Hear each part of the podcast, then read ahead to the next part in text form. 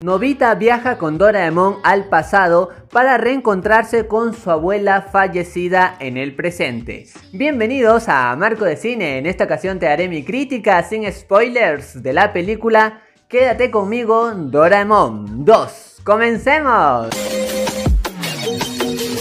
¿Qué importa si uno es adulto, adolescente o joven? Siempre sabemos que en nuestro corazón habita un niño interior y definitivamente acá la producción lo sabe porque toca todo lo que nos gusta a ese niño, es decir, momentos alegres que nos hacen recordar nuestra infancia, hay momentos que son un poco sublimes y otros que sí, en verdad te llegan al corazón directo para que te logres sacar alguna lágrima. Una película que sabe combinar varios instantes que definitivamente lo logra desde el principio hasta el final.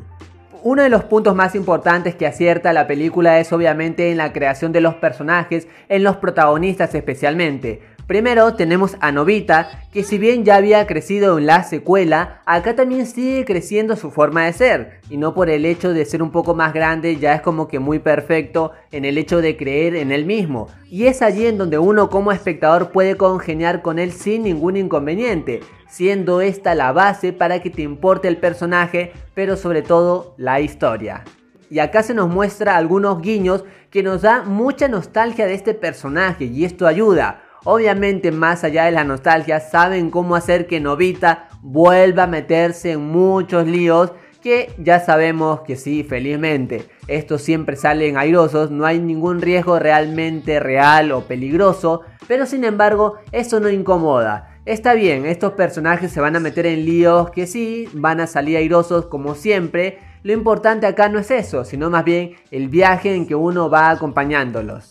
Y si bien la historia y la película te hace reflexionar sobre varias actitudes que uno puede tener en la vida, sobre el hecho de enfrentarse y sobre todo de tener la valentía necesaria de luchar por lo que uno quiere, pues acá sí encontré una oportunidad de mejora en ese aspecto. Porque hay momentos realmente increíbles en cuanto al guion, en esta motivación, en la complejidad de ellos. Pero ¿qué hay de malo en esos instantes? Pues ponen a muchos personajes secundarios o algunos diálogos que ya son como que algo de exceso. Así es que el mensaje que puede mencionar algún personaje se ve un poco opacado por la voz de otro personaje. Es como que en esa escena hay mucha bulla y uno como espectador no capta al 100% todo lo que debería. Y a pesar de que yo disfruté de todos los personajes, me agradó que la película sabe qué gusta al espectador y lo hace. Me refiero, da un ojo en especial y mucha más profundidad a los personajes que ya sabemos. Nobita y Shizuka son realmente el fuerte de toda la película. En lo que a mí respecta, no me incomodó que eso sea así. Y lo bueno de la película, a pesar de que es una animación que puede parecer algo infantil, es que nunca se olvida de generar esta conexión y nuestros personajes tienen eso, de llevarnos por instantes a situaciones reales de lo que uno pudo haber vivido.